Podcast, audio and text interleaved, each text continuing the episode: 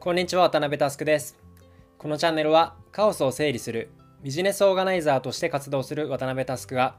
ビジネスからライフスタイルまでさまざまなテーマを問題提起し人生に役立つ思考法を考えていく番組です。今日もよろしくお願いします。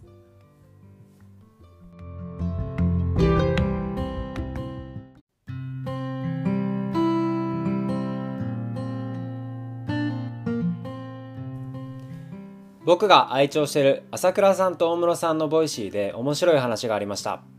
今日はそれを参考にして話が合わない人の正体について話していきます。朝倉さんと大室さんいつもありがとうございます。というわけで早速トークテーマに入っていきましょう。今日のアジェンダはこちら。みんなが知らない話が合わない人の世界。皆さんも日々生きていく中でさまざまな人とお話しする機会がありますよね。その中でたまにああこの人話合わないなと思うことがあると思いますが今日はそれが一体なぜ起こるのかについて言語化していきます。まず縦軸と横軸。合計3本の線を引いて6つのマトリックスを頭の中にイメージしてください。縦軸が具体と抽象。横軸が過去と現在と未来です。その人の話のスタンスには過去具体現在具体未来具体過去抽象現在抽象、未来抽象と6つのタイプに分類することができます。ちょっと音声だけだと分かりにくいかもしれません。なんとかついてきていただけると幸いです。では、えー、それぞれのスタンスに著名人や特定の職業の人を当ててより解像度を上げていきましょう。まずは、えー、抽象思考のグループから解説していきます。最初は未来抽象。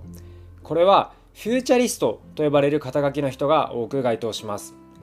有名な著名人で言えば、まあ、巷で話題の落合陽一さんが該当すると思います。まあ、例えば、落合陽一さんだと、ハンズオンで様々な研究を執り行っている一方で、まあ、言説としては、技術の社会実装と未来の抽象的なものが中心です。次に過去抽象。これは学者さんや知識人と言われる人が多く該当します。歴史や過去の偉人に学びそれを抽象化して現代にも当てはめようとするスタンスの人のことです。僕もたまに聞いてる古典ラジオの深井さんヤンヤンさんなんかはここに該当するかなというふうに思います。そして現在抽象。これは芸術家や分析をなりわいとするアナリストなんかが該当そうです。一見全く違う職業のように見えますが現代に起こっている現象に対して統計的なアプローチで考察を抽象化して話を展開するのがアナリストです。またちょっと芸術にはまだまだ疎いのですが、まあ、現代風刺的な観点を持ったバンクシーなどはこれに該当しそうです。ここまでが抽象思考のマトリックスについてでした、えー、ここからは具体思考について解説していきます。まず未来具体。これは一言で言うと気鋭の実務家です。具体的にはイーロン・マスクやホリエモンなんかが該当します。未来というと一般的には抽象的な言説になりがちなんですが彼らは違います。基本的に未来のことを語ってるんですがそこに向かうまでの道のりがやけに解像度高いのが特徴的です。彼ら自身が実務家であることもあってか仮説検証の数量が半端ではなく自分の経験に裏付けされた細かい論理の積み上げによって成り立ちます。次に過去具体。これは簡単に言うとオタクの人です。自分が大好きなものを長い時間軸で極めることによって高い解像度で人に話をするスタンスのことです。まあこれただ悪く言うとですね過去の成功体験にしがみついている既得権益の層なんかも該当しそうです。最後は現在具体。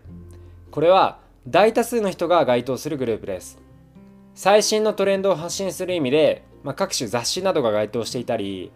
テレビや SNS などさまざまなところで発信される時事の具体的なネタに対して批評家のポジションを取る個人のトークスタンスはここに該当します。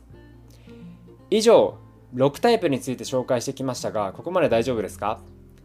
大事なこととしてこれら6つのタイプは1人に対して1つをはめ込むためのものというわけではなくてですねグラデーションで考える概念です。あの人は現在具体な部分もあるけど一番濃いのは過去具体で学者さんタイプだなとかあの人は過去抽象の部分もあるけど一番濃いのは未来具体で気鋭の実務家タイプだなとかこういう使い方をします。冒頭の話題に戻りますがあなたが今話している人と話が合わない理由はここの6証言がずれてるからなんです。現在具体でひたすらトークしてくる相手に対して話が合わないなと思ってるのはあなたは心の中でより抽象的な思考をしているからかもしれません。あるいは仕事の会議の中で過去具体を振りかざす相手に対して話が合わないなと思ってるのはあなたは心の中でより未来的な思考をしているからかもしれません。初めて会う人でも1時間くらい話をすれば相手がこの6証言のどこで気持ちよく一番話をするのかがおおよそ見えてきます。相手のメインなタイプを見極めて会話の流度をコントロールすることが解決策になります。というのもですね相手に変わってほしいという願いは即効性が低くかなりアンコントローラブルです。元も子もないんですがその場の会話の生産性を上げるには冷静な頭で現状を分析した後相手の領域にあなた自身をアジャストすることが大事です。このために必要なことはズバリジェネラリストであることです。具体抽象そして過去現在未来の6証言の思考を行ったり来たりすることをバランスよくやることでどんな人との会話議論も適切に打ち返してその場の生産性を上げることができるようになります。世界のエリートはなぜ美意識を鍛えるのかなどの名著で有名な山口周さんなんかは過去抽象から未来抽象まで幅広く思考を行き来している印象があります。あるいは経営コンサルタントの波藤亮さんなんかも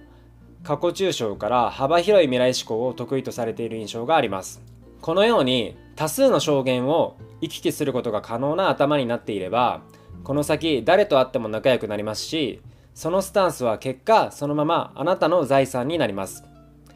僕が個人的にいいなと思ったのはこの大室さんの整理の仕方です。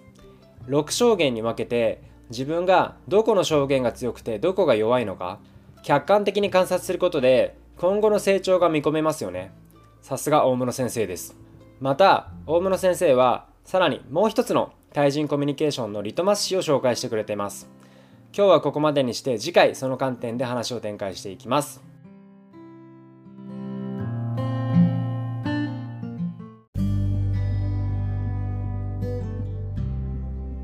いかがでしたでしょうか？今日みたいな話はおそらく、えー、不特定多数の新しい人と日々会いまくっている営業さんであったりとかコンサルタントカウンセラーさんみたいな職業の方にはあまり目新しい話ではないと思います。ただ個人的にこの整理の仕方は結構目から鱗だったので今回取り上げさせていただきました。今日のテーマは以上です。気に入った方は Spotify の方はフォロー Apple Podcast の方はサブスクリプションに登録をお願いします。また周りの方へお勧めしていただけると嬉しくて震えます。もしこのエピソードを聞いて私はこう思うなどのご意見などがあれば SNS でお気軽に DM いただけるととても嬉しいです。皆様のご意見も熱烈お待ちしております。というわけで今日はここまでです。バイバイ。